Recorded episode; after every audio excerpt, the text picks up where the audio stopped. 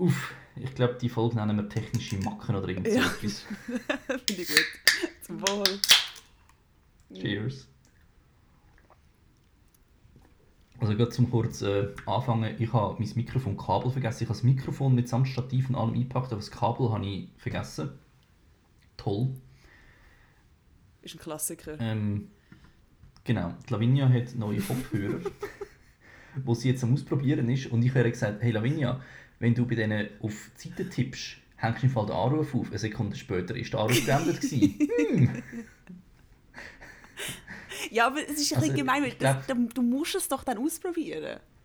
Also ich bin gerade so ja, fasziniert logisch, gewesen über die logisch. Technik, dass ich so bin, ja, ich muss das jetzt drucken. Aber das ist, ja, aber das ist, das ist so die Herdplatte-Thematik. Solange nicht Herdplatte, du verbrennst dich. Was hat sie gemacht? Sie Ja. hat sich verbrannt. Ganz klar. Also, long story short, die Lavinia super Audioqualität zum Hören, ich schäbige Audio Audioqualität zum Reden, weil ich über das Laptop-Mikrofon aufnehme. Aber immerhin noch besser als über die AirPods, habe ich ausprobiert. Da darf Ja. Apple, hallo, wir sind's, da könnte man eigentlich daran arbeiten. Nicht, ja, nicht, nicht zu fest draufdrücken, bitte, sonst hängst du wieder auf. Okay. Gut, eigentlich, eigentlich, schau, irgendwie das Gefühl, das muss die Folge noch passieren, dass ich aufhänge. Dass nachher das Schneiden auch so ultra nervig wird, mit so einer, einer, mit so einer lausigen Tonspur. Hey, das ist aber ein schöner Start zum, äh, zu einer neuen Podcast-Folge Mhm. eigentlich. Schön humoristisch. Humoristisch sind wir Ja. hier unterwegs. Hm. Wie geht's dir? Hm. Spannende Frage. Hey, eigentlich gut. Also, äh, eigentlich gut mal. Wie geht's dir? Ähm, auch gut, auch wenn es mir glaub ich, nicht gut gehen sollte. Also, mal, also ich meine, mir persönlich geht es super, aber meine, so die ganze Situation rundherum äh, mit, mit Ukraine, mit Corona, ich meine, momentan sind 49% von allen Tests positiv. Ich habe jetzt allein heute habe ich von vier Leuten im engsten Umkreis mitbekommen, dass sie positiv sind. Bei dir sieht es etwa ähnlich shit Ja. aus. Und ich habe morgen meinen ersten Tag Vorlesung seit dem Oktober wieder vor Ort. Und ich weiß voll nicht so, soll ich jetzt mit Maske gehen oder nicht? Also, Weil ich habe wirklich keinen Bock, also ich habe keinen Bock krank zu werden und irgendwie das Ego lässt es nicht so, jetzt noch Corona zu bekommen. du mir nicht unter die Nase reiben, Matthias. Assi. Mega gemein. Ich bin schon die ganze Zeit mit meinem Ego da am Kämpfen. Ich habe mich schon unbesiegbar gefühlt. Du kämpfst mit dem Ego sonst die ganze Zeit. Ja, das stimmt. Aber man muss dazu sagen, ich bin noch nicht positiv. Die Chancen stehen sehr groß, aber ich bin noch nicht positiv. Also bis jetzt, vielleicht ist mein, mein Immunsystem auch super crazy.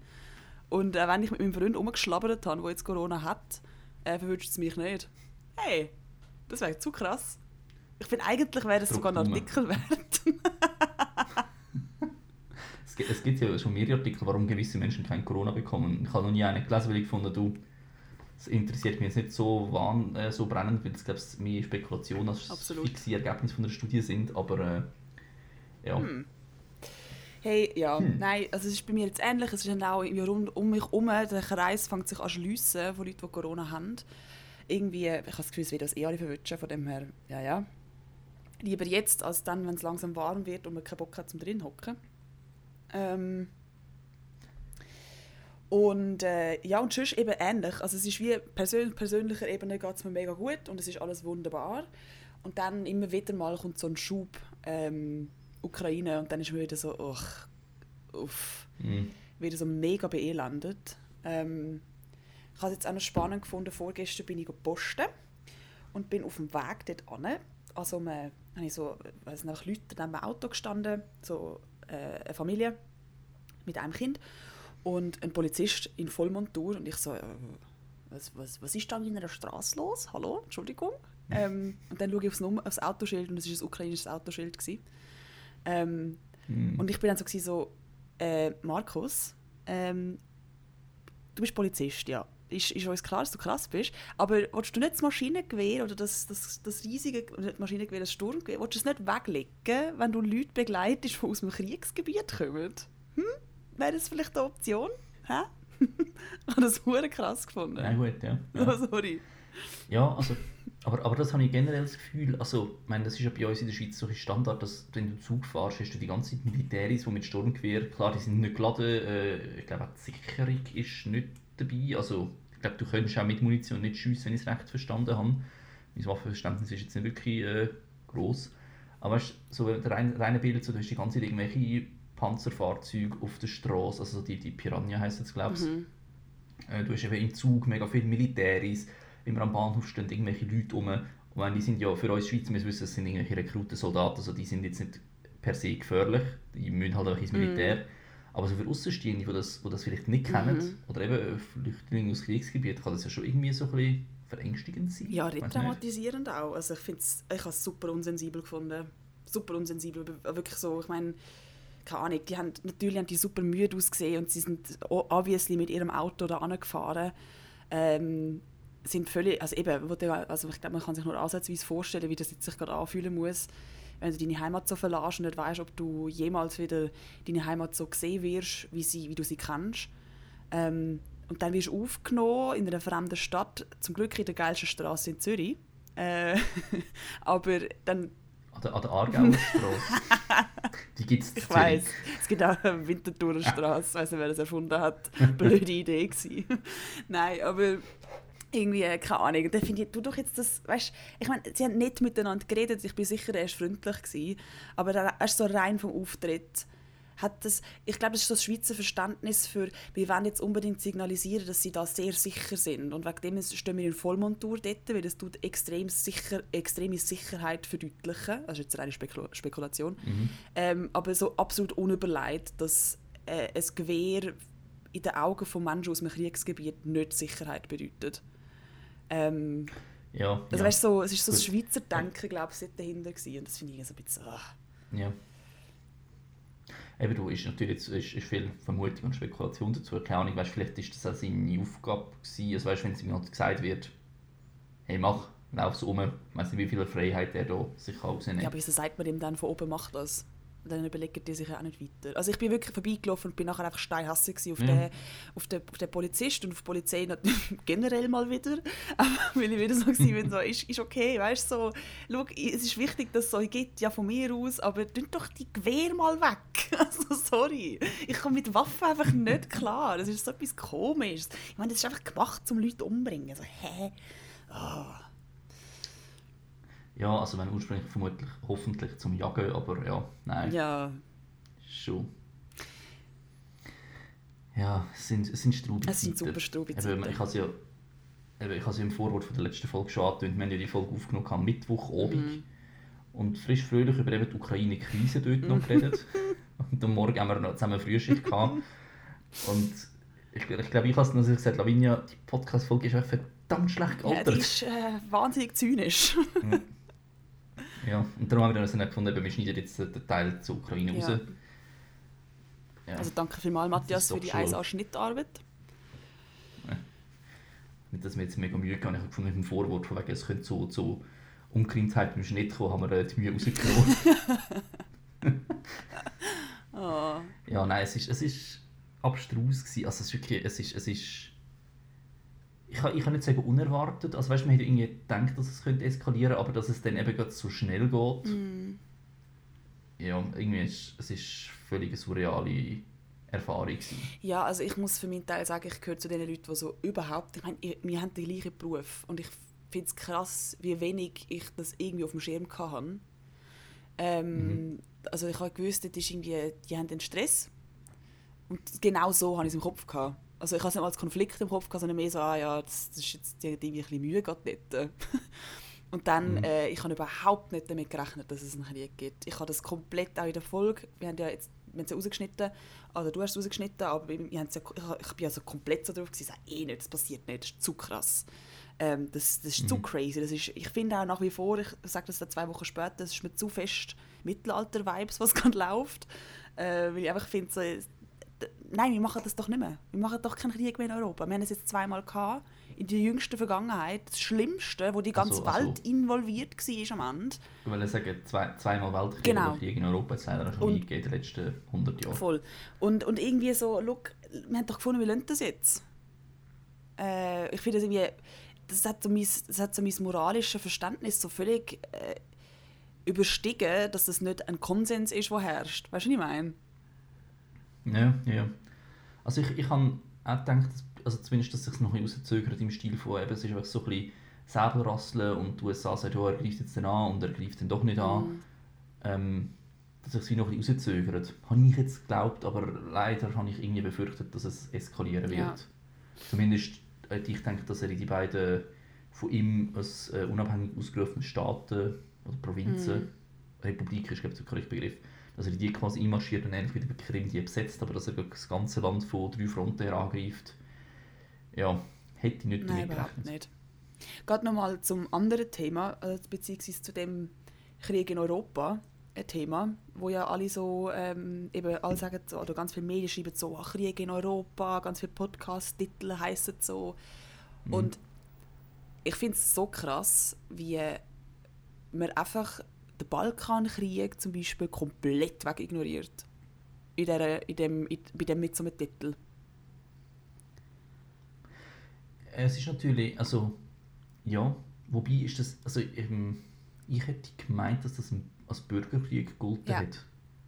Voll, und wegen Und dem... ich glaube, darum ist, mhm. und jetzt ist es halt ein, ein, ein Angriffskrieg vom einen Land auf ein anderes. Und ich glaube, darum ist unser Verständnis ein anderes. Aber ja klar, also Balkankrieg, da weiß ich persönlich extrem wenig Mega, drüber. ich auch. Ähm, und, und das ist, ein, ist ein Thema, wo, wo extrem untergeht. Also, Ja, sehr, Ja. sehr. Sehr. Und was ich auch super spannend finde, sind so diverse Diskussionen, wo gerade so, also ich habe gefunden, komm, wir schwätzen eher so über Diskussionen, ich habe das jetzt einfach entschieden, aber so Diskussionen, die so ein bisschen im Hintergrund laufen. Du kannst jetzt gerne sagen, ob du noch spezifisch auf den Krieg willst eingehen.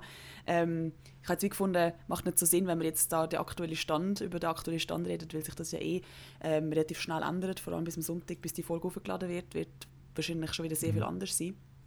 Ähm, was ich aber, so drei Aspekte, die ich super spannend finde, ähm, ist A, ähm, Männer ziehen in den Krieg, Frauen flüchten.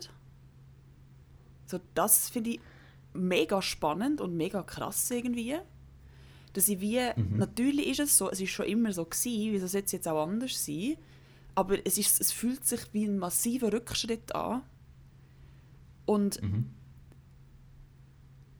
gleichzeitig sind ja irgendwie knapp 20% Frauen in der ukrainischen, im, im, nein, im russischen Militär, wenn ich es richtig habe. Ähm, also es sind nicht nur Männer. ja, ja. Und jetzt, ohne dass ich finde, so, ähm, können wir da bitte gendern? Weil also, es sind nicht nur Männer dort. Es geht mir nicht mal um das unbedingt, sondern mehr um das Narrativ und das Bild, das man mit dem so aufrechterhaltet. So Männer bleiben in ihrem Vaterland und tun ihr Vaterland verteidigen und Frauen und ihre Babys, die flüchten oder sie sitzen in den Bunker und brüllen. Das ist so das Narrativ, wo dann so aufrechterhalten wird, auch wenn das ja eigentlich aktuell nicht der Fall ist.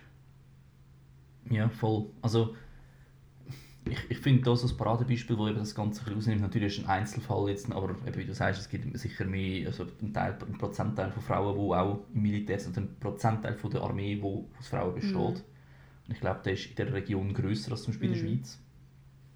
Ähm, ja, was ist jetzt? Ich glaube, die, die ukrainische Miss Universe-Kandidatin oder Miss Ukraine-Kandidatin, wo irgendwie studiert hat, fünf, ich glaube internationale Beziehungen, fünf Sprachen spricht und dann in die Schweizerin gegangen ist und aufgerufen hat, eben zu, zu Strassenkämpfen jetzt voll in dem Kampfmodus drin ist. Und ich so gefunden habe, so, damn, das ist so ein Role Model auf eine andere Art, also in so einem Kriegsgebiet. Ja.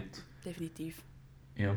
Nein, es ist natürlich schon, aber eben, natürlich, auch, du, du, hast, ja- du hast das Gefühl, wenn du an Bauarbeiter denkst, ist typischerweise ein Mann. Ich weiß nicht, wie viel Prozent der Bauarbeiter Frauen Voll. sind. Und es ist halt vor allem in der Schweiz ein, ein Bruchteil von der, von der Soldaten sind Mhm.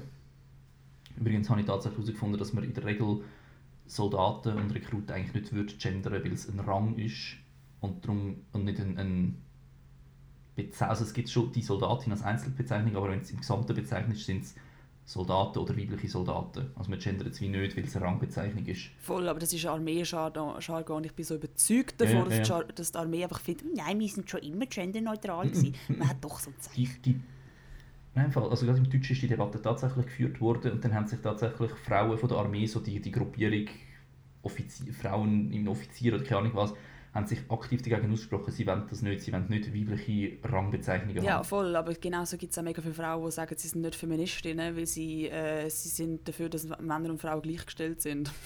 Also weißt ich finde, äh, nur weil es Frauen Ja, sagen, ja. dass sie es nicht wollen, heisst es das nicht, dass es dann okay ist, dass es nicht so ist. Ich finde, es muss dort mehr so ein bisschen um, es ist, das zieht, dort muss man so etwas Größeres ziehen.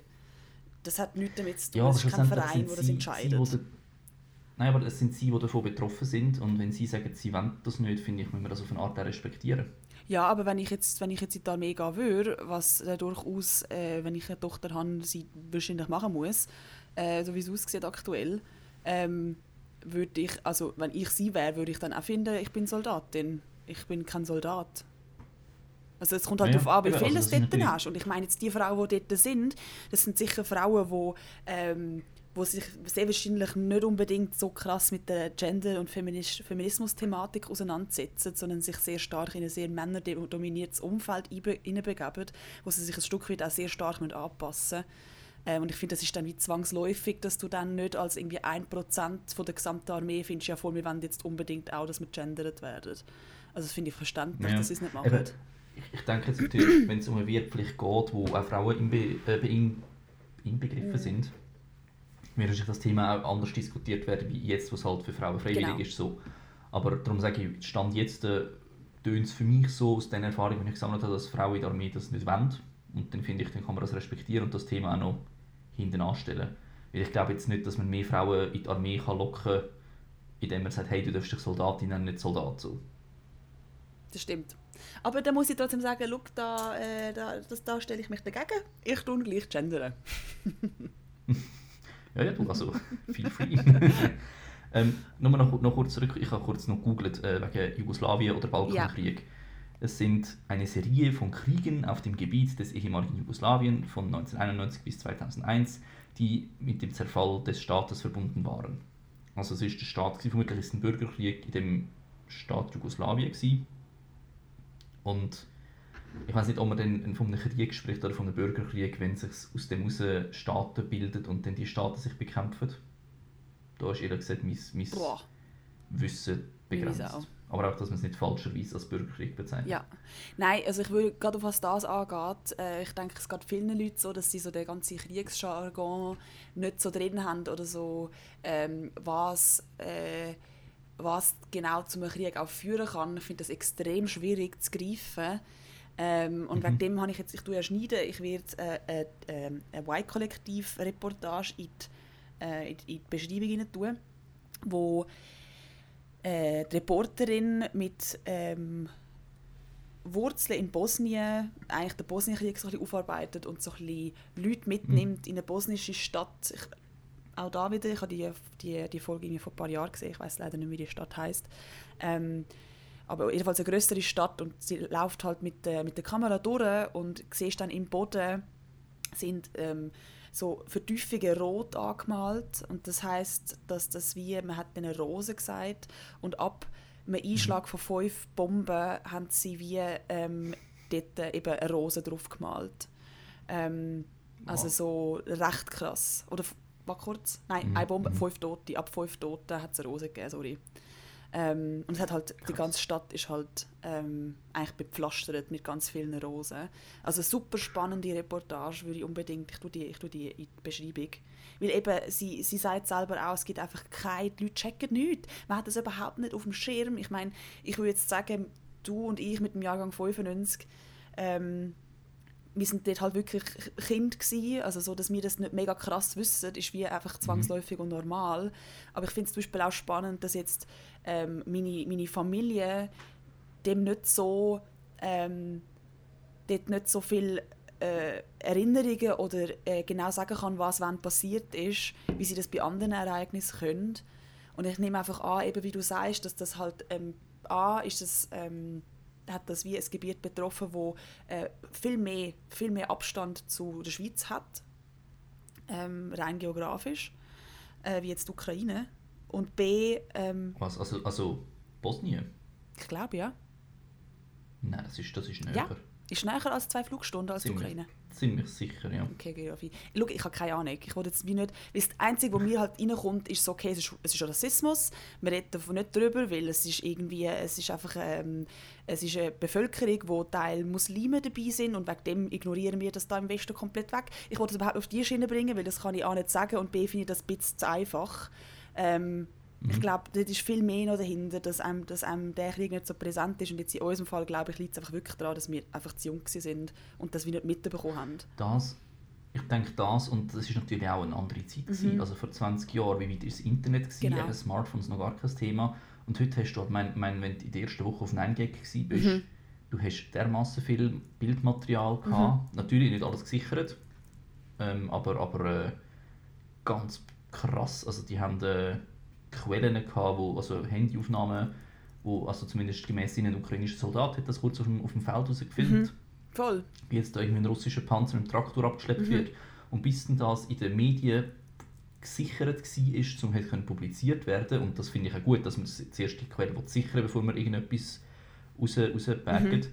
Ähm, aber bis dann ist das Thema auf zum Beispiel 9gag, Reddit, was immer, schon wieder ein alter Hut gewesen und hast schon die nächsten fünf äh, gestohlenen Panzer präsentiert. Ja, voll. Und das ist dann schon dort durch, sind extrem schnell, aber es ist natürlich entsprechend unsicher. Also muss es mit sehr mit Vorsicht geniessen. Mega fest. Geniessen, ja. Ja, mega fest. Also es ist wie, ähm, es ist viel näher. Ich habe zum Beispiel auch mega viele TikToks gesehen, ähm, wo Jugendliche halt das wie mega verarbeitet, was ihnen gerade passiert in der Ukraine. Mhm. Und, ähm, und äh, aber es ist gleichzeitig auch super verstörend gewesen, weil sie halt gleich die Tänze machen. Und ich mir so, how, mhm. I'm, I'm gonna pack my suitcase und dann tanzen sie so und tun so Zeug in den Koffer und ich bin so, ja. äh, äh, also es ist... Oder, oder zeigen von einem, von einem gestohlenen russischen Panzer, genau. wie der bedienen so ganz abstrus, es ist so surreal. Mega fest, ja. Und, ist, ja. und man hat so das Gefühl, sie nehmen es nicht ernst, aber also wahrscheinlich, wahrscheinlich ist das wie so ein ja, Coping-Mechanism, dass, dass, dass es muss lustig machen Ja, sicher. Also Matthias, ja. du und ich in diesem Gebiet, wir hätten, wir hätten einen Witz ja, in einer ja, Row bekommen, der absolut nicht okay wäre. Also weißt du so. ja, ja, nein, also das, das ist so. Also. Nein, darum, es ist einfach, es ist, es ist extrem surreal, um, um das eben als Außenstehende zu. Mega. So. Ich, aber das Ding ist, wie ich finde es immer noch spannend, weil es ist so der erste Moment, ist so, dass man es verurteilen will. Dass sie halt, ich nehme es überhaupt nicht ernst, aber das ist halt wie mega oft dann so ein psychologischer Ablauf. Ich meine, wenn sie mhm. immer wieder TikToks-Videos gemacht, TikTok gemacht haben, ist das also etwas Normales, routiniert und dass das dann halt mit einfließt, ist wie klar. Und ich meine, es macht ja. ja, auch mega Sinn, ja, für ein TikTok zu machen, wie du einen, einen alten Panzer wieder ähm, anstellst, weil das halt eine mega Reichweite hat und in dem Sinn auch Leute helfen kann. So weird es auch tönt. Also A, das und B, es ist natürlich, wenn, also vielleicht, ich weiß nicht, ob man im Moment an das denkt, aber so rein ähm, wirtschaftlich, hey, wenn so ein Bildmaterial bekommt, niemand da kommt der Schwarze, also ja, also, eben, ich, ich weiß ich weiß nicht, ob man in so Moment so etwas denkt, aber ja, also vielleicht geht es einfach darum, Leute auf eine, auf eine humoristische Art aufs eigene Schicksal aufmerksam ja, zu machen, wo halt schrecklich ja. ist. Und, und das hilft dann vielleicht auch jüngere Leute, wo, wo sich medial nicht so für News interessieren, mhm. so News deprivierte heisst es, mhm. glaube ich, äh, auf etwas aufmerksam zu machen. Mega, ja. Ich habe schon gegoogelt, du hast recht, Bosnien ist 13 Autostunden entfernt und äh, die Ukraine 25. Mhm. Also voilà. äh, ich bin sicher A, eben unser Alter und B, Internet. Was halt äh, ja. der Bosnienkrieg, oder nicht der Bosnienkrieg, äh, was der Krieg halt so ähm, unsichtbar gemacht hat. Oder unsichtbar macht mhm. in, in unseren Augen, in unseren Köpfen. Ähm, aber ja, wie... Und, und vermutlich auch die Abhandlung in der Geschichte. Also ich weiß nicht, hast du das in der Schule mal behandelt? Hey, das war kurz vor Maturprüfungen, da habe ich glaube nicht so... Es ist halt okay. wirklich so neu aber doch, ich glaube, wir haben das im Fall schon angeschaut. Aber ich kann mich an nichts erinnern. Also ich weiß über gar nichts. Wegen dem, äh, es wird wahrscheinlich im Nebensatz Kate sein. Okay. Und ich meine, ich muss immer noch sagen, ich bin mit mega vielen Kroatinnen und Serbinnen in der Schule gewesen, und ich habe gewusst, ja. dass ihre Eltern geflüchtet sind. Ähm, okay, ja, ja. Aber ich habe es gleich nicht gecheckt. Nein, weil, ja. Also bei mir, ich, also ich glaube, wenn ich jetzt mich jetzt im Geschichtsunterricht müsste die drei, vier Sätze zusammenfassen, während der Ersten Weltkrieg mega ausführlich behandelt, mit Grabenkrieg und einzelnen Schlachten und Versailles Vertrag und so weiter. Dann Zwischenkriegszeit, also ähm, ähm, jetzt habe ich das Wort, äh, der, Weimar, Weimar Republik, im Stresemann und so. Und dann ist quasi der Zweite Weltkrieg gekommen und das ist so, ja, es ist wie der Erste Weltkrieg plus der Holocaust gewesen. Also so mega, mega pietätslos abgebrochen. Ja, nein, du, also, nein, du, du dachtest jetzt aber wirklich, ich, habe- so ich habe das Gefühl, ja, also obwohl ich persönlich den Zweiten Weltkrieg als bedeutend schlimmer und, und grösser finde wie der Erste, wenn natürlich das Rating da mega blödsinnig ist, ähm, habe ich das Gefühl, ist der Erste bei mir höher priorisiert worden. Und gerade das Thema Holocaust, ich glaube, das, was ich, mir, das, was ich darüber weiss, habe ich mir 90 bis 95 Prozent selber beigebracht. Ja. Und, Ja. ja. und dann in der FMS ist, ist vor allem der ganze Nahostkonflikt, also Israel-Palästina, gekommen. Mm.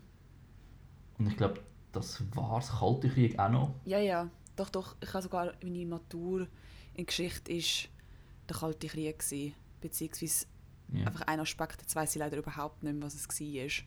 Aber, oh doch, das weiß ich noch. Ich erzähle es jetzt trotzdem. Das ist nämlich, das hat mich hure hässlich gemacht. Ähm, also wir reden da von den Jahren, ich glaube 60er ist oder 70er. Mhm. Ähm, und es ist darum gegangen, dass, jetzt nagel mich nicht fest, weil, look, ewig her, aber jedenfalls hat der, der, der, der, der, der ähm, Reagan, ich bin nie sicher, ob man Reagan oder Reagan sagt. Reagan, oder? Ich glaube, Reagan ist, Reagan ist glaube ich, richtig. Aber ja. wieso sagt man dann bei New Girl, heißt sie Reagan? Und sie wird genau gleich geschrieben. Naja, jedenfalls, Reagan hat mit dem Khrushchev telefoniert. Und es hat so Mhm. die, heiß, äh, die heiße Linie, hat es glaube ich geheissen. Der Genau, ja. yes. Und ich habe so gesagt, ja, die haben telefoniert und meine Geschichtslehrerin so, nein. Nein, das hat damals noch kein Telefon gegeben. Und ich so, Was? äh, 60er, ich glaube 67 gewesen. 67? Und sie so, nein, es hat kein Telefon gegeben. Dann haben sie etwas falsch verstanden. Und ich so, what? Super schräg. Nach der Prüfung hat sie sich bei mir entschuldigt. Also so ein paar Tage, nachdem sie das angeschaut hat. Und sie sagt sie, sorry, ich bin da irgendwo anders gewesen. Und ich so, hey, voll easy, kein Problem. Ist ja voll keine wichtige Prüfung gewesen. Gell, easy. So schön. weird. Also, ich glaube, bei uns ist der Krieg vor allem durch, durch Karikaturen. Ja, also, genau. Die Prüfung ist quasi, gewesen, du hast irgendwie fünf Karikaturen, eine musst auswählen und sie interpretieren und erklären, was da gezeigt wird und warum das, das wichtig ist und so. Und ich habe eben eine genommen, ich glaube, es ist, nein, ich glaube, es der Kennedy und der Khrushchev gewesen, wo beide so an einen Tisch hocken und so Armdrücken machen und auf Atombomben hocken, wo jeweils der andere quasi den Knopf drückt. Und es ist so, wenn du den Arm würdest abdrücken vom einen, dann würde es auf den Knopf kommen, entsprechend. Mhm. Also, aber dass das so nahe hocken beieinander, würde wie beide... Ja, Karikaturen sind schon geil. das weiss ich noch, die Karikatur. Ja, und ich glaube, ich bin seitdem, obwohl wir es wirklich zur, zur Übersäuerung behandelt haben, seitdem finde ich Karikatur etwas so Geiles und etwas Ja, so. Wichtiges. Und ich finde auch in der Schweiz wir wirklich geile Karikatur, ähm, Szene. Karikaturengeschichte. Szene, genau, Szene, merci. Also gerade der, der Silvan Wegmann, der Sven, Mhm. er tut vor allem für die AZ karikaturieren. Hey, der Typ, er, er hat so oft das Händchen und wirklich, aber mit einer Nadel Ja. reingestochen und er trifft den wunden Ja, Punkt. mega. Also das ist wirklich... Ja. Ja, finde ich ziemlich cool. Ich mag es auch. Ich habe es als Kind immer mega nicht lustig gefunden, weil ich es halt nicht gecheckt habe.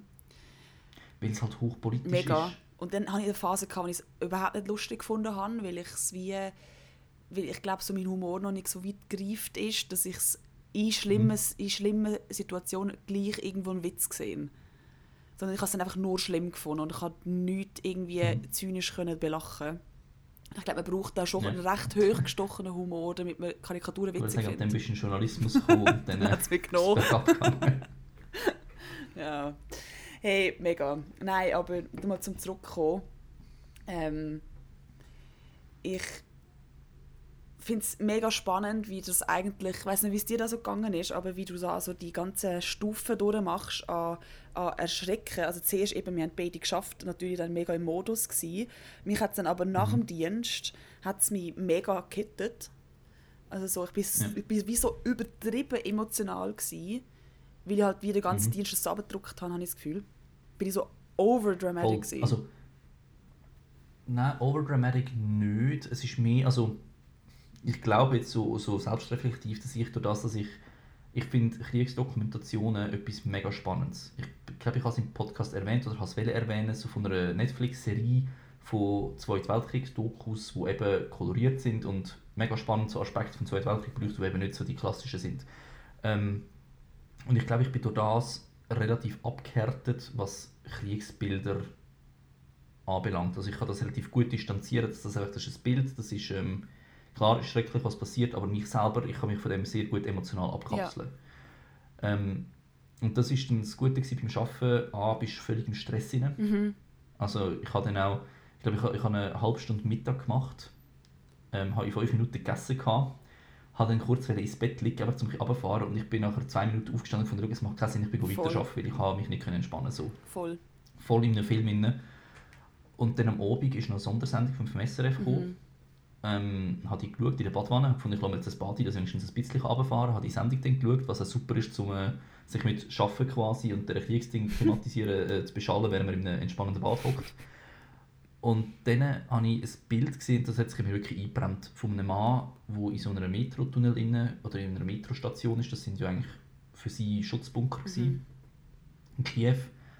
Und der hat sein Büsi auf dem Arm gehabt und das Büsi war wirklich am Hecheln, ja, so apathisch. Ja, und das Bild, das hat mich wirklich genommen. Ich musste dann den Laptop zumachen und fertig. Also, das hat es mich wirklich hat's mich mhm. genommen. Ähm, einerseits, weil das mega tragisch ist und weil ich mich dann in dieser Situation selber gesehen habe, hey, ich mit meiner Katze, äh, äh, das, das ist für mich extrem schrecklich gewesen. Und dann habe ich wirklich dann habe ich eine halbe Stunde gebraucht, bis ich wieder auf der Reihe war, bis ich wieder gefasst habe.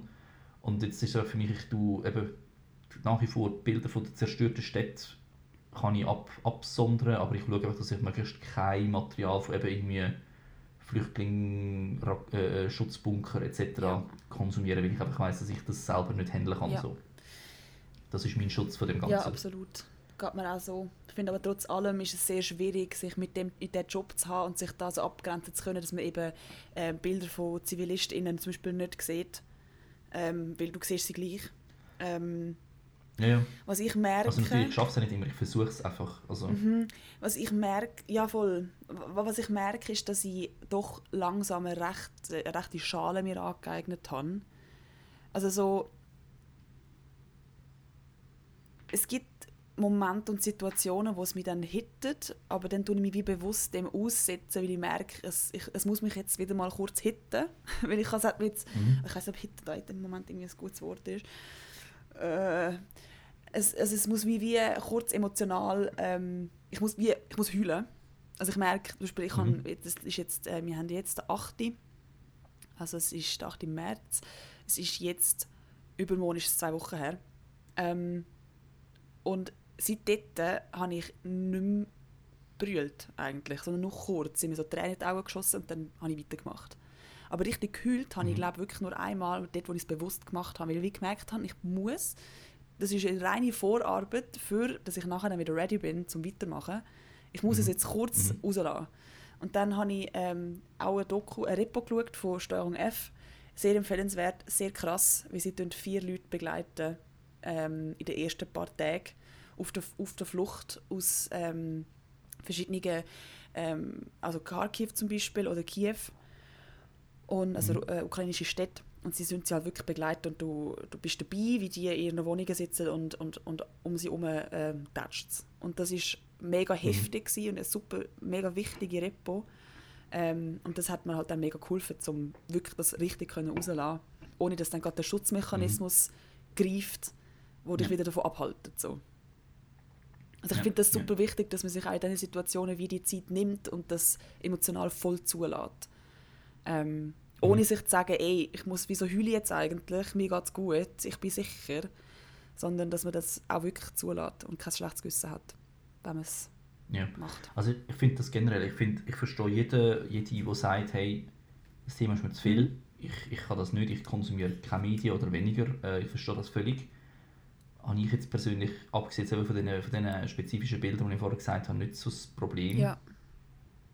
Ähm, also sagen immer alle, ja, möglichst nur einen Ticker äh, konsumieren, wenn es sein muss und lieber mal eine Stunde nichts. Und, und mit dem habe ich aber voll keine Mühe. Ja, oder nicht mehr, vielleicht ist es ja schon besser, ich weiß gar nicht, wie es, früher, also wie es vor einer Woche noch war. Mhm. Ähm, ja, aber eben, das ist, jeder, jeder handelt das anders. Ähm, ich glaube, ich habe da, das Newsbedürfnis, von ich möglichst viel darüber wissen. Mhm. Ähm, einfach auch zum meinen Wissensdurst können, äh, stillen. Also, wenn ich jetzt ein Gerücht lese über etwas, tue ich möglichst schnell auch schauen, hey, stimmt das, stimmt das nicht, um wie selber können das verarbeiten. Mhm.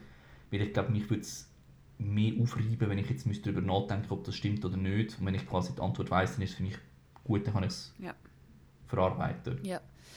Ja, also es, ich finde, das ist auch ein Coping-Mechanismus, eigentlich, das Mechanismus, dass man ähm, eigentlich mega draus kommen will und alles wissen will darüber, dass man möglichst gut Bescheid weiß und dass man möglichst für sich gut die Situation kann abschätzen kann. Das ist genauso auch Mhm. ein, ein, Mechanismus, der finde ich völlig in Ordnung ist, solange es einem wie in Anführungszeichen gut damit geht, so wie es einem in dieser Situation gut gehen Mhm. kann. Mhm. Also ich glaube jetzt auch nicht, wenn man sich dort komplett entzieht, dass es einem dann besser geht, ähm, als jemandem, der das wie braucht, dass er mega über die Situation Ja. Bescheid weiß. Weil für mich wäre es nichts gewesen, mich komplett zu entziehen. Ich kann das, Nein, ja, das, ja. das hat mir mehr geschadet, weil dann hat bei mir das Kopfkino angefangen. Als ich mir angefangen hätte, vor, vor, wo ich angefangen hätte, mir vorzustellen, wie es echt ist. Und dann ist es viel besser, wenn ich weiß, wie es ist. Und wenn ich Bilder Mhm. dazu habe und wenn ich Berichte dazu lesen kann oder schauen kann. Ähm, weil ich so eigentlich am besten Sachen verarbeite. Das war schon immer so. Gewesen.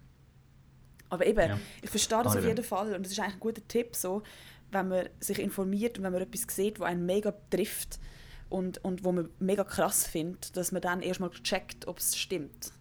Ähm, Mhm. weil wenn es dann stimmt, dann, dann ist so, wow, okay, dann kann man das mega gut, also dann finde ich, dann kann man es mal besser zulassen und so, wow, heftig. Und wenn es nicht stimmt, tut man sich ja wieder beruhigen. Also es ist wie, ich glaube, recht wichtig, dass man jetzt in dieser Situation immer wieder bei allem, was man sieht, eigentlich, sofern es nicht von seriösen Medien kommt, das nochmal zu checken. Das, das sowieso. Es ist halt ein, es ist auch ein Informationskrieg. Mhm. Das ist leider so. Mhm. Ähm, und man muss halt sagen, natürlich nicht, nicht 100% schwarz und weiß, aber ein Großteil der falschen Informationen kommt von russischer Seite. Ein Großteil der nachgewiesenen Lügen kommt von russischer Seite. Ähm, ja, nicht, äh, ich sage auch nicht, dass das alles, was die Ukraine verkündet, äh, hundertprozentig wahr ist, überhaupt nicht, aber sage mal, das, was man hätte können überprüfen äh, was halt auch nicht viel ist, das hat so weit gestummen. Ja. Und das, was man halt Russland hätte können anweisen eben Sex mit, ich meine, es fällt schon an, sorry, ihre Argumentation, sie wollen die Ukraine entnazifizieren. Und sorry, die Ukraine ist, ich glaube, neben Israel, das einzige Land mit einem jüdischen Präsident und einem jüdischen Premier. und schon nur das, so, hey, ah, come on. Ja, von, ja, das wieder auf die Schiene zu ziehen, Ja. ist einfach auch, oh, ja. Ja, da hat, äh, da hat ähm, die deutsche Botschaft in Südafrika hat recht ein gutes Statement rausgehauen. Ähm, und zwar hat äh, die russische Botschaft in Südafrika irgendwie getweetet, eben, sie danken allen Supporter und all den Zusprüchen, die sie erhalten haben. Sie, sie kämpfen äh, wie vor 80 Jahren schon, um den Nazismus in der Ukraine zu besiegen. Und dann hat die deutsche Botschaft darauf geantwortet, hey, sorry, aber das können wir nicht einfach in Ruhe lassen, das ist einfach zu zynisch. Was Russland in der Ukraine macht, ist Abschlachten von unschuldigen Kindern, ähm, Frauen und Männern das für ihre eigenen Vorteile. Es ist definitiv nicht der Kampf gegen Nazismus, ja, Anführungszeichen. Und jeder, der auf das reingeht, sollte sich schämen. Und dann in Klammern, sadly, we're kind of experts on Nazism. und es ist so, ouch. Ja. Eben, es, ist, es ist so ein, ein humoristischer oder eben ein zynischer Abschluss, Mhm. leichter Witz, aber es stimmt eben. Hm. Ja, Ja, es, ist, es mega. ist sehr traurig. Ja, sehr. Ja, und ich finde, was was das Spannende finde ich einfach auch, weißt, wenn es dann so darum geht, so, oh, äh, äh, die Russen und blablabla, und ich bin so, ey, die russische Bevölkerung, die werden gerade komplett abgeschnitten von allem. Also, Mhm. die haben ja nichts mehr. Das ist, das ist auch wichtig, ja. Es ist nicht der Russ von nebenan, der, der oh, es gibt keine Ahnung, der Igor und Olga, das sind die zwei völlig stereotypischsten Namen von Russland, die mir einfallen. Es sind nicht die, äh, äh, die die schuld sind an dem Krieg. Es ist, man muss nicht wegen dem einfach Russen hassen oder irgendetwas, Mhm. sondern es ist halt die Politelite, die wo, wo das anführt. Und ich habe ich hab ein, ein Video gesehen auf 9gag, darum ich weiß nicht hundertprozentig, ob es stimmt, ähm, und es ist ja politisch sehr heikel, weil es zeigt einen Kriegsgefangenen und die sollte man eigentlich nicht zeigen, aber er hat zumindest gesagt, er spricht frei und nicht, weil er gezwungen wird. Also ein russischer Soldat. Und der hat auch gesagt, hey, look, mir ist gesagt worden, Ukraine sei von Nazis besetzt worden. Ich komme hierher, werde gefangen genommen, werde ver verarztet, wo ich verwundet bin. Ich muss merken, es sind eigentlich alles mega nette Typen da. Und mein, mein Weltbild ist quasi gerade zersch zerschmettert. weil mir ist das jetzt jahrelang eingetrichtert worden. Mehr und 100'000 Millionen von Russen. Ähm, und viele davon haben nicht mal Smartphones oder Internet, um das abklären was, ob das, was erzählt wird, stimmt. Eben, ich kann nicht sagen, ob die Aussage stimmt, aber auch wenn es nicht stimmt, ist zumindest der Gedanke dahinter definitiv etwas. Eben, die sind jahrelang haben die etwas vorgelebt bekommen, Falschinformationen. Mm. Ähm, ja, also irgendwann würdest das, würde vermutlich auch mir das anfangen glauben, weiß nicht. Und vor allem, eben, wenn du kein Internet hast, um, um dich von neutralen, unabhängigen Quellen zu informieren, dann würdest du das noch umso eher glauben. Also Absolut, und da... Zumindest ja, ja. Die, unter, die unterste Schicht kann nicht mal etwas dafür. Würde ich jetzt mal ganz verallgemeinert behaupten. Ja, also ich denke mal, ich habe jetzt nichts im Kopf, aber ich denke, sehr viele Menschen haben Smartphones. Ähm, ich glaube... Ich weiß nicht, wie das in Russland ist. Gell? Ich glaube, also ich weiß, es gibt wenig, es gibt noch Gebiete, also es gibt viele Gebiete auf der Welt, wo keinen Internetzugang haben, aber es hat so viele Smartphones. Ich habe jetzt wirklich keine Zahl im Kopf, aber ich, ich kann irgendwie, äh, ich habe ich hab mal etwas dazu gelesen, dass eigentlich basically jede Person fast ein Smartphone hat. So. Mal abgesehen von dem, ob das stimmt, weiß ich natürlich nicht, aber auf, auf, auf, trotzdem wollte ich mir dazu noch sagen, dass das ja wie ähm, Propaganda ist und in dem in meinen Augen eine diktatorische Züge eigentlich hat, dass du ähm, die Bevölkerung eigentlich vor, äh, diverse, vor diversen Medien tust, tust, ähm, äh, du tust ihnen die vorenthalten, Zugang zu diversen Medien zu haben, zu ausländischen Medien zu haben, sondern nur noch ein Medium zu konsumieren. Ähm, und mhm. darauf tust gezielt eigentlich eben Propaganda ähm, betreiben, du tust gewisse Begriffe wie zum Beispiel ähm, in Russland dürfen wir jetzt nicht mehr sagen, dass es Krieg gibt. Ähm, mhm. dass, dass, dass, ja, dass sie im Krieg sind, weil das, das gibt 15, bis zu 15 Jahre Gefängnis. Und das sind diktatorische Züge mhm. in meinen Augen. Ich bin keine Politologin. In meinen Augen fühlt sich das ganz super schwierig an. Und da muss ich sagen, hey, da sehe ich dann eben doch eine Parallele eigentlich zum, zu Nazi-Deutschland, weil de, diesen Menschen ist es ähnlich gegangen. So. Die haben auch keine Infos gehabt, die haben sich immer noch die Wochenschau können anschauen ähm, Und es war in dieser Zeit noch viel schwieriger, gewesen, an andere Infos zu kommen. Ähm, und sind gezielt desinform desinformiert worden. Und das ist extrem mhm. schrecklich, wenn dann du jahrelang etwas glaubst und dann plötzlich sagt dir, hey, ist nicht so und beweist dir das und ja. das, das kann. Also das ist zum Beispiel auch, äh, kann auch ein Trauma auslösen. Mega krass. Ja. Aber, aber noch kurz, ähm, ich habe kurz gegoogelt, ähm, Statistik von Smartphone-Nutzer in Russland. Mhm. Bis 2018 gibt es gesicherte Zahlen, nachher Prognose. 2018 sind es 82,8 Millionen gewesen. Mhm. Und Russland hat im 2020 144,1 Millionen. Also ist Ja gut, aber das ist ja Kinder und alte Menschen, die dort... Äh ja klar, klar, aber es sind schlussendlich 40 Prozent, wo, wo kein Smartphone, also sprich nicht einen, einen durchgehenden Internetzugang haben. So, jetzt musst du nochmal sagen, was 82% haben einen? Nein, nein, nein, nein, 82 Millionen. Ah, Millionen. Zu, zu 144. Ja, okay, I see the point, ja. Voll, aber trotzdem wird man, wenn man selber keins hat, kennt man sicher Leute, die eins haben. Eben, eben, aber ich, ich weiß ja nicht, wie die Situation in Russland ist von, von ja, Internetzugang, was dort blockiert ist, was nicht. Also da muss ich sagen, das wäre reine Spekulation. Eben, ähm, ich habe ich hab den Ausschnitt gesehen, das Video war etwa 10 Minuten. Mhm. Ich kann nicht garantieren, dass es wahr war, aber es hätte für mich, von der Erzählweise hat es für mich Sinn gemacht. Ja. So. Aber eben, ähm, über die Wahrheit ist wieder etwas anderes. Wobei ich eigentlich auf Twitter gesehen, aber das ist etwa gleich seriös wie Nein gegen was Quellen anbelangt. Internet. Ja, muss man halt sagen. Hey, ja, ja absolut. Man, man halt ja, sicher. Nein, ich wollte überhaupt nicht deneien, gar nicht. Es ist mir nicht darum gegangen, mhm. wie sie hätten sich können informieren Überhaupt nicht, gar ja. nicht. Ähm, sondern was wir wissen, ist, dass sie abgeschnitten werden und dass gewisse Begriffe, ja. eben Gefängnisstrafe, ähm, genau, genau, Und ich finde, dann zu erwarten von einem Normalbürger, so, du hättest dich aber können informieren ist irgendwie mhm. so, ey, das ist so krass. Also ich meine, wenn dir der Staat sagt, wenn du das machst, kommst du 15 Jahre ins Gefängnis, ähm, mhm. dann halt, du hast ja Angst, also so, dann machst du es nicht. Ich ja. finde es auch ganz ja, schwierig, allem, dass so viele Leute finden, sie erwarten von der russischen Bevölkerung, dass sie, dass sie auf Demos gehen, wo ich finde, ich erwarte das nicht. Natürlich wäre es wünschenswert, weil ich denke, ähm, dass am ehesten eine Änderung passiert, wenn im Land selber so destabilisiert ist mit vielen Demonstrationen, dass es einfach wie, ja, dass es dann etwas anderes geben muss. Aber ich kann das absolut nachvollziehen, wenn man es nicht macht, weil man Angst hat. Also, Völlig. Und, und ich meine, schlussendlich ist ja die russische Regierung, sagt ja nicht, ey, ihr dürft das Wort Krieg nicht erwähnen, sondern wer Falschinformationen über den Krieg verbreitet. Also nicht über den Krieg, sondern über die ganze Situation. Und sie sagen schon, das ist falsch. Also, also was ist falsch? quasi eben, äh, dass, dass du, wenn du Falschinformationen verbreitest, dann wirst du bestraft. Und darum sagen sie eben, wer hey, sagt, es ist ein Krieg, sagen sie, hey, das ist falsch, das ist kein Krieg. Und darum ist wie so, es wird dir gar nicht die Wahl geben, seitens der Regierung zu entscheiden, was wahr und was falsch ist, sondern sie sagen, das ist falsch und wenn du das erwähnst, Ja. dann betreibst du Falschinformationen und wirst darum bestraft. Also, ja. ja. Es ist halt, es ist, es ist krass, und es ist ja krass, wie schnell das es geht. Mega Eben fest. quasi, ja. Eben Tag für Tag hast du das Gefühl, hey, ähm, es wird heftiger und heftiger. Absolut. Nein, das ist, ach, ich finde es wirklich, ich finde es, das ist absolut crazy. Und ich hätte, Ja. äh, schau mal, Anfang Jahr sind wir so gewesen, das Jahr wird ein gutes Jahr. Corona wird endemisch. Ich glaube, das Jahr wird super. Ja. Und dann irgendwie kommt einfach, kommt einfach, passiert einfach das. Also, äh, Ja. mit dem habe ich wirklich, mit einem Krieg habe ich jetzt wirklich nicht gerechnet.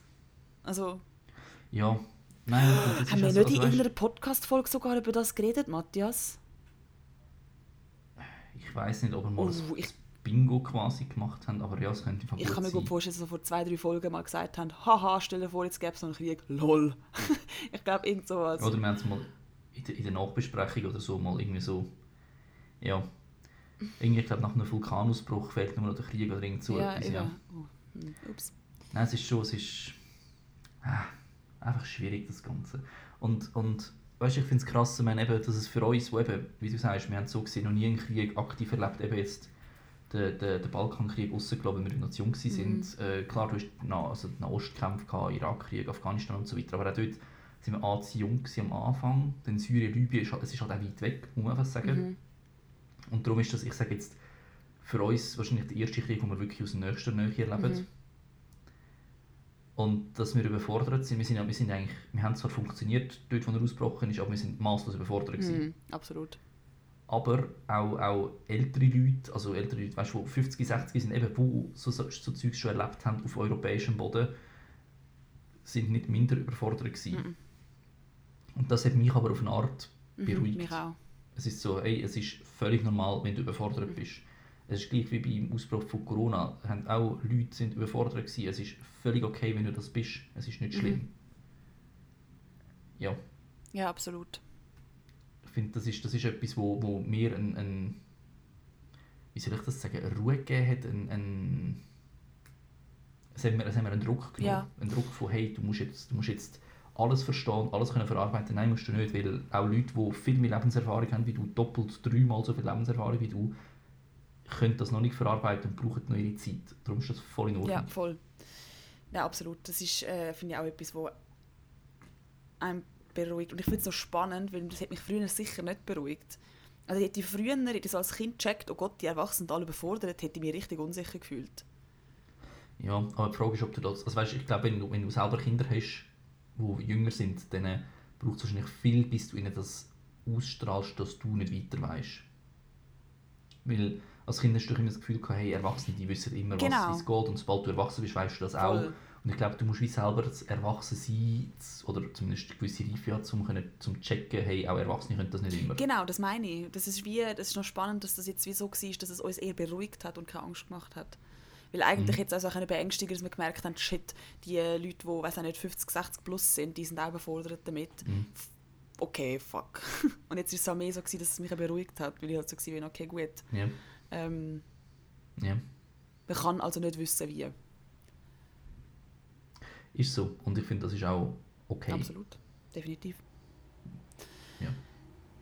Und eben, man muss halt auch sagen, uns geht es schlussendlich nach wie vor gut. Also, klar, wir leben in dieser Situation, es ist sehr ungewiss für uns, wir wissen nicht, wie sich es entwickelt, aber schlussendlich, abgesehen von davon, dass wir jetzt ein paar Flüchtlinge haben und Benzinpreise hochgehen, merkst du in der Schweiz nicht wirklich etwas davon. Nein, das stimmt. Und ich finde, aber das, ist, das ist natürlich etwas Positives, aber auf die andere Seite geht mit dem, finde ich, also ein wahnsinnig schlechtes Gewissen einher. Ich finde das super schwierig. Und da muss man sich einfach auch wieder sagen, hey, du hast nichts, und das ist wieder im Umkehrschluss sozusagen, du hast nichts dafür gemacht, dass du in der Schweiz geboren bist. Das ist Glück gewesen. Das heißt Ja. auch, das ist jetzt einfach Glück gewesen. Also, dass du jetzt das Glück Ja. hast, da zu sein und nicht dort zu sein, ist Glück. Für das äh, auch da hast du nicht, keine Entscheidung dazu müssen treffen Also, kannst, solltest du auch kein schlechtes Das, Gewissen das ist so. Das, das ist natürlich so, ja. Aber eben, ich meine, eben, äh, wenn, man, wenn man sagt, hey, es geht mega scheiße und die Krieg belastet mich, das darf einen belasten. Ja. Aber ich finde, bis zu einem gewissen Punkt muss man einfach, hey, eben, es gibt Leute, denen geht es noch schlimmer. Also, so traurig es tönt. Nicht, nicht um die eigene Trauer oder die eigene Angst abzuspielen, das ist nicht das Ziel, aber ich meine einfach mehr, äh, ich finde Leute, die, also, ah, wie soll ich es sagen, ohne dass es jetzt komplett scheiße tönt. Man darf Angst haben, das ist normal und das ist in Ordnung, aber wenn dein grösste Problem ist, dass die Benzinpreise zu teuer sind, muss man sich weiter an der Nase nehmen und sagen, hey, es gibt Leute, geht es momentan Nein. schlimmer. Gibt es nicht, die die das haben, die das denken? Oh, uff. Äh. Ja, wenn wir Leute im Freundeskreis haben, die sich über so Sachen aufregen, ähm, unfriend maybe. also, ah, ich hätte gedacht, du meinst, wenn jemand, sich, wenn jemand richtig beelendet ist und so richtig Angst hat, dann finde ich so, ähm, es geht nicht. Nein, Ich habe zuerst nein, das gemeint. Nein, genau, genau eben nein, darum, darum habe ich gefunden, ich muss es jetzt wie noch, noch mal klarstellen, dass es mir nicht darum Ja. geht, jemandem seine Angst abzuspielen, Ja. aber ähm, ich finde, es ist ein Unterschied zwischen ähm, Angst haben und sich über Situationen beschweren. Ja, oder, zu, oder es zu seinem Thema machen. Oder Krieg ist nicht dein Genau, Thema. genau, das ist, genau, das ist, das hat Genau. das schön gesagt, genau.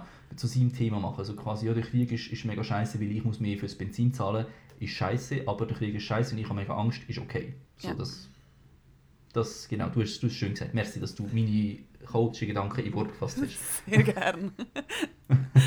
ja, nein, also eben, es ist wie so ein bisschen, ich weiß nicht. Auf der anderen Seite finde ich, kommt langsam auch so eine ganz grusige Normalität. Ja, Äh, da, da, muss ich jetzt, da muss ich jetzt wieder eben Nein als Beispiel nehmen. Eben, es kommen wieder normale Memes durch. Ja. Ähm, so zynisch es tönt, es, hat sich, es, hat sich, es ist schon nach eben nicht mal zwei Wochen zu einer Normalität geworden, weil in der letzten Zeit nichts Gröberes passiert ist. Also nichts Gröberes im, im Kontext vom ganzen Krieg natürlich. ja, genau. Es ist so, ja, äh, ich glaube, Bürogebäude beim Atomkraftwerk brennt und dann sind alle so, «Ah, Atomkraftwerk, okay, nur ein Bürogebäude ist ja nicht so schlimm. Also weißt du, so, so in dem Genau. zynischen ähm, Modus inne. Ja. Ja. Genau. Nein, also es ist, Während es die erste Woche noch, noch einfach alles dominiert hat, ist es jetzt schon so, es hat wieder Platz für andere Themen. Genau. Und das finde ich zum Beispiel, das ist das, was mich, das finde ich recht spannend, weil das hat mich in der ersten Woche so mega genervt und ich bin so hässig und traurig gleichzeitig gewesen. So die Solidaritätsbekundungen und die ganzen Posts auf, auf in den Insta-Stories und in der, in der, im Feed und alle gehen auf die Straße und zünden Kerzen an und ich bin so dort gehockt, bin so gewesen, ja, schön. Das, look, das ist jetzt für mich Klatsche, Klatsche 2.0. Das machen wir jetzt genau drei Wochen. Und dann kommen schon wieder so die Stimmen, die so sind, so, äh, können wir bitte mal aufhören, über den Krieg zu reden? Es nervt. Und ich finde ich finde das so etwas Grusiges. Und ich finde es schön, wenn man, wenn man wie, oder ich finde es wichtig, wenn es einem hilft, wenn es einem hilft, ich wollte nicht in der Vergangenheit reden, wenn es einem hilft, äh, gegen, den, gegen den emotionalen äh, Stress oder gegen die emotionale Belastung an eine Demo zu gehen und dort seine Solidaritätsbekundungen, finde ich das wunderbar, macht das unbedingt. Aber ich hoffe einfach, dass das jetzt nicht einfach aufhört. Und ich bin dort so in der ersten Genau. Woche so, es hat mich so angewidert, weil ich genau gewusst habe, dass sich das wird aufhören. Mhm. Und dann wird man so sagen, ah, ist eigentlich, du, ist Ja. eigentlich noch Krieg in der Ukraine? Ist das eigentlich noch so? Und dann so, äh, ja, ja, voll, immer noch. Mhm.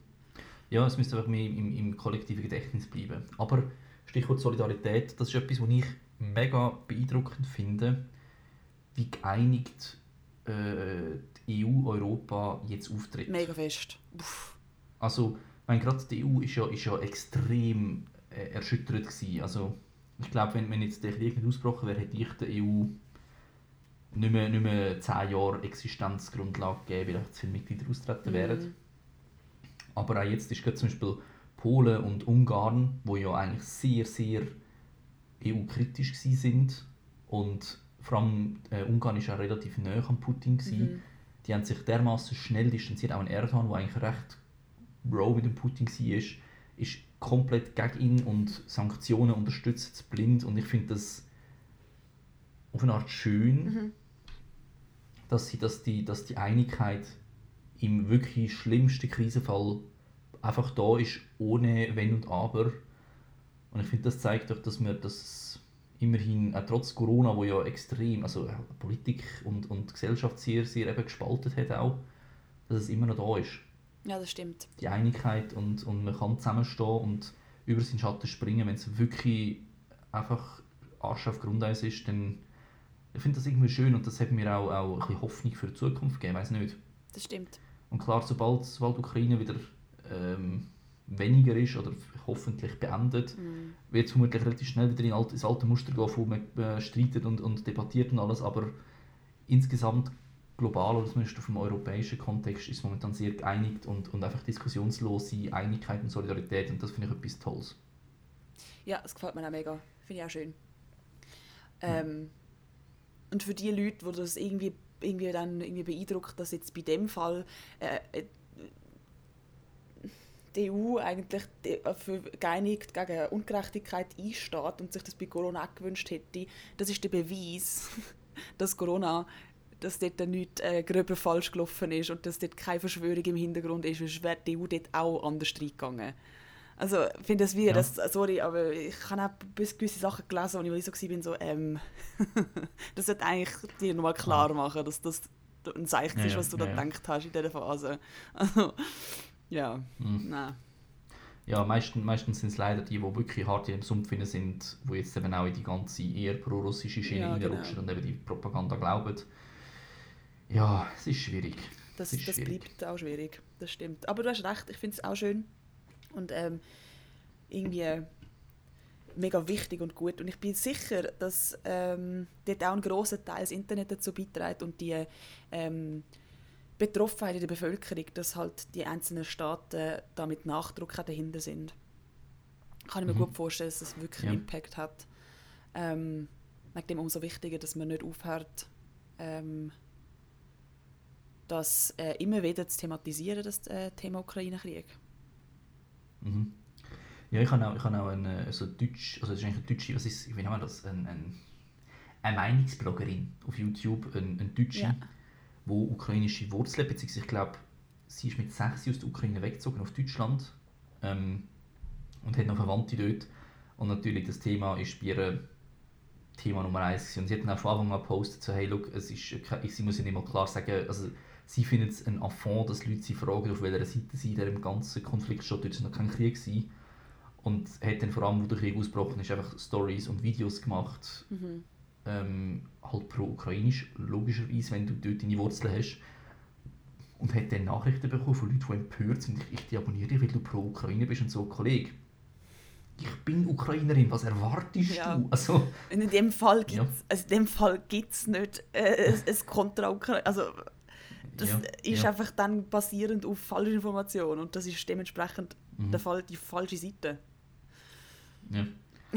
Nein, darum, also das ist schon, also es haben wir, haben irgendwo durch, also sie hat ein Video hochgeladen, ähm, wo sie gesagt hat, die ganze Monetarisierung, die sie auf die Ukraine spenden etc., wo sie halt das Ganze zusammenfasst und so ihre Gefühle, also du hast ja gemerkt, sie ist kurz vor dem Heulen, ist, also das ist, das ist kurz nach, nein, nicht kurz, es ist nach Kriegsausbruch, ein paar Tage auf jeden Fall, also nicht, sie ist nicht frisch aufgenommen, sondern ich glaube schon der, der, der, der erste Eindruck verarbeitet und ist immer noch komplett hinüber. Mhm. Und du siehst, die heult fast das ganze Video durch. Also die kämpft mit den Tränen mhm. Und, und ist überfordert. Ja. Weil eben, hey, ihre Verwandten sind in Gefahr, ihre, ihre Kindheitserinnerungen. Das würde ich mir nicht vorstellen. Hey. Nein. Nein, und eben auch da wieder, was für ein Glück wir haben. Ja. Das ist wirklich etwas, mhm. wo ähm, finde ich, kann man auch wieder etwas Positives dann ziehen, so das schlechte Gewissen von «mir geht's gut». Man kann dann auch einfach Dankbarkeit, sich in Dankbarkeit üben. Und es ist jetzt sicher keine Nacht mhm. vergangen, wo ich in meinem Bett liege und denke, ach, es ist still draußen, ich kann warm, ähm, ich habe Wasser und ich kann jetzt da schlafen und am nächsten Tag stehe ich auf und die Welt sieht noch so aus, wie sie ausgesehen hat. Ähm, mhm. Das ist unglaublich schön und ich finde, das muss man sich mega ähm, das kann man auch in sich sozusagen ein bisschen zelebrieren, dass man äh, Dankbarkeit für sein Leben oder seinen mhm. Lebensumstand hat. Ähm, weil einem das auch wieder gut tut, finde ich. Ich finde, das ist auch das ist so die, die grosse Patriotismus-Diskussion. Ich meine, das ist ja eigentlich so ein Fachgebiet von mir. Wie du gesagt hast, ähm, wenn wir sagen, wir sind stolze Schweizer, weil man hier geboren ist, ist wieso hey, du nichts dafür geleistet. Mhm. Und ich finde, das ist so ein bisschen falsch. Aber eben, hey, wenn man froh ist, in der Schweiz geboren zu sein, wegen dieser Sicherheit und so, und, und bereit ist, auch einen Teil dieser Sicherheit irgendwie weiterzugeben, mhm. ähm, finde ich, ist das etwas, was man kann als Patriotismus bezeichnen und dann nicht eben das, in das krass nationalistische Gedankengut hineingeht, sondern eben ein, ein, etwas Positives auch kann sein. Ja, ich würde es jetzt, jetzt wirklich nicht Patriotismus nennen, weil... Ähm, Nein, aber, aber wie du sagst, es ist eine Dankbarkeit für, für das, dass du in der Schweiz bist, für das Glück. Ähm, ja, oder einfach in einem sicheren Land, genau. Ja, es geht so ein bisschen um das. Aber ja. ich würde es dann zum Beispiel nicht... Ähm, also dann geht der, das, das, der Gedanke von, ich habe so das Glück, ist ja gleich noch um. Also es ist nicht so, dass ich das dann einfach so, ja. oh, es ist so toll, wie, wie toll ich das da habe, sondern es ist nein, immer nein, noch so, nein, oh, genau, ich habe genau, so Glück. Das, genau, genau, das, das habe ich Es ist eine Gratwanderung, eben, man soll nicht sagen, oh, es ist so toll, sondern eben, hey, ich habe so ein Glück, mhm. dass wir in so einem sicheren, stabilen Land sind mhm. und, und dass wir eben ähm, Politiker haben, Staatsorgane haben, die eben für die, für die Stabilität sorgen. Ja, genau und nicht entgegenwirken. Und, das, und auf dem, auf dem auch beharren. Ja. Und dass man auch selber durch zum Beispiel Abstimmungen etc. beiträgt, dass die Stabilität vorhanden bleibt. Genau. Ja, und dass die, die ähm, Abstimmungen auch rechtens ausgezählt werden. Ähm, ja. Und demokratisch. Das ist halt schon. Pff. Ja. Ja. Nein, also eben, das finde ich, kann man gut machen. Und ähm, mhm eben, wenn man sich irgendwie, äh, wenn man helfen möchte, gibt es genug Informationen zuhauf, wie man kann helfen kann.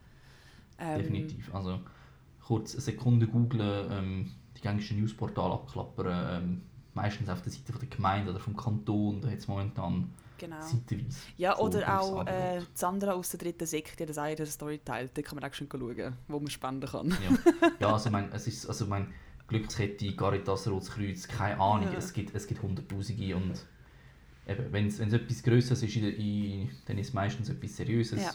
Und sonst googelt kurz die, die, Organisation, die dahinter steht und dann checkt ihr schnell, ob das wirklich etwas Gutes ist oder nicht. Ja. Weil es gibt leider auch Leute, die sich versuchen, dem zu bereichern, so traurig das es ist. Oh Gott. Hast du das ein konkretes Beispiel gerade?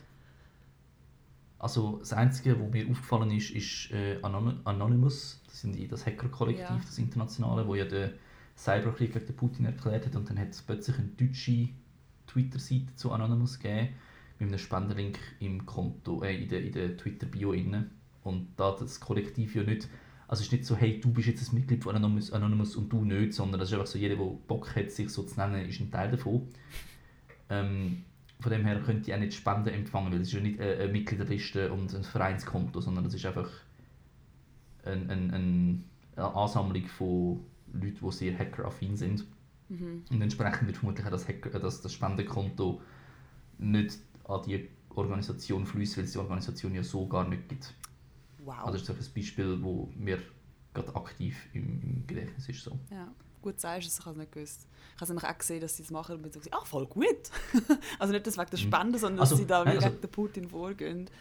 Genau, also Anonymous, das, das machen sie, das und das sind, äh, ich glaube, sie sind sehr erfolgreich, so wenn man ihnen glauben darf. Ja.